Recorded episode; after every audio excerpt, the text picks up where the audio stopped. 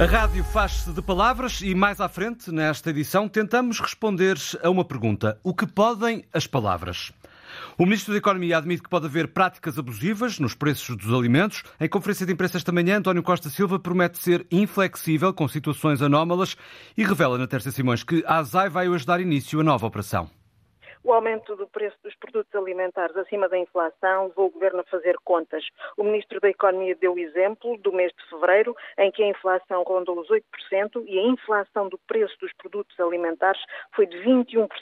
Para atacar o problema, o Ministro da Economia promete mais ações da ASAI, já foram feitas mais de 900 e hoje inicia-se mais uma. O Ministro promete dotar a ASAI de mais meios para proceder a estas inspeções nas grandes superfícies e a todas as superfícies e perceber eh, qual é a razão do aumento dos produtos desde o produtor ao consumidor final. Alguns exemplos referentes a 2022, as margens médias de lucro bruto do açúcar ou do óleo foi entre 20% e 30%, nos ovos ou na carne de porco foi entre 40% e 50%. O ministro, questionado sobre a diminuição do IVA nos produtos alimentares, diz que está sempre a ser analisada, mas que não será a solução. Conferência de imprensa dada há instantes pelo Ministro da Economia António Costa Silva a prometer novas ações da ASAI para hum, travar a eventual hum, especulação de preços eh, dos alimentos nas superfícies comerciais. O Ministro explicou que em fevereiro a inflação global atingiu os 8,2%, mas na área dos produtos alimentares chegou aos 21%, o que, sublinha o Ministro, preocupa o eh, Governo. Há três trabalhadores presos numa mina de potássio em eh, Espanha, na Catalunha. Houve um colapso eh, no interior da mina, perto das 8 eh, da manhã.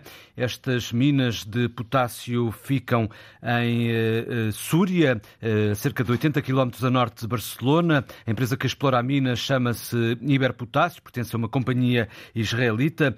O acidente, revela a polícia, a agência de notícias Reuters, causou um, uh, uh, portanto, o bloqueio de mineiros que estão a cerca de 900 metros de profundidade. São para já estes os detalhes conhecidos sobre este desastre.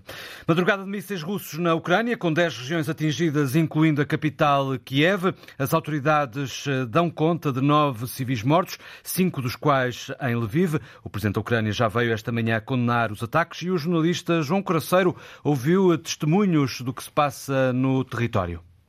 A região de Lviv registra o ataque mais mortal. Cinco civis morreram numa aldeia a 15 quilómetros da cidade de Lviv. Foi o que me explicou há instantes, Natália. 50 kilometers from Lviv, it's a Zolochiv region. It was a small, uh, small uh, village in Lviv region. Destroyed totally a house uh, where five people died. Estavam numa casa que ficou completamente destruída, diz Natália. Ela vive na cidade que fica às portas da Polónia, a 70 quilómetros da fronteira com a União Europeia, onde a preocupação é evidente. Course, it's a bit tragical. Many people are depressed. Many people are just scared because uh, they don't know what to wait for. É uma situação trágica, as pessoas não sabem o que esperar, mas há já uma parte da população conformada, porque nada muda, estão habituados a conviver com a guerra. E em Kiev, Valentim falava-me dos estragos na capital. Several strikes to the to the capital, to the to, to the Kiev, uh, including the uh, hypersonic uh, missile called Kinjal. Vários ataques a sacudir a capital com mísseis Kinjal que não são interceptados pelas antiaéreas ucranianas. Duas explosões. One uh, is to the infrastructural uh, uh, electrical stage power station, and the second the second missile was hit down and fell onto the into the residential buildings. Uma explosão numa infraestrutura de energia, outra num prédio residencial no distrito de Sviatoshi, nos arredores da capital. Duas pessoas ficaram feridas. Eh, em Kiev, metade, quase metade da população está sem aquecimento, com os cortes preventivos de energia. Volodymyr Zelensky denuncia a tática miserável da Rússia, a única que tem ao alcance aterrorizar civis, mas diz Zelensky no Telegram que Moscovo não vai fugir às responsabilidades. Foi um amanhecer com ataques massivos na Ucrânia. Os testemunhos de uma madrugada de ataques russos que levaram já a um corte de energia na central de Zaporizhia e eh, que levou o líder da Agência Internacional de Energia Atómica a dizer que se anda a brincar com o fogo. O governo da Geórgia decidiu recuar e retirar o polémico projeto de lei que motivou confrontos entre manifestantes e polícia durante dois dias consecutivos, um projeto que visa os meios de comunicação e organizações não governamentais. Quem o contesta fala em ameaça à liberdade de imprensa, às liberdades civis e à abertura da Geórgia a organizações não governamentais. O projeto de lei do governo classificaria como estrangeiras as empresas que recebam do estrangeiro mais de 20% do financiamento total.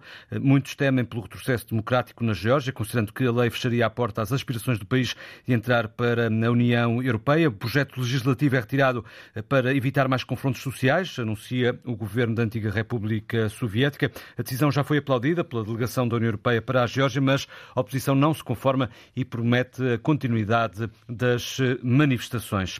O ministro da Educação volta a receber hoje os sindicatos, reunião suplementar sobre um novo regime de recrutamento e colocação de professores, mas João Costa pede realismo na maneira como se olha para as negociações.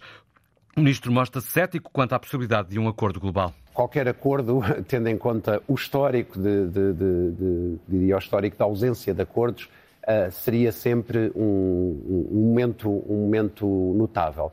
Parece-me, quando eu dizia que temos de olhar para isto com, com realismo, uh, penso que, e antecipando, uh, não parece que consigamos chegar a um acordo global, mas há muitos pontos e há muitos avanços nesta negociação. A proposta que temos hoje é muito diferente da proposta e dos pressupostos que apresentámos em setembro. Isso Não. é positivo, significa que houve negociação efetiva. Declarações esta manhã do Ministro da Educação à RTP, que empurra para mais tarde a discussão sobre a contagem do tempo de serviço e insiste no apelo um abrandamento da contestação para que os alunos eh, não sejam prejudicados e se possa negociar com tranquilidade.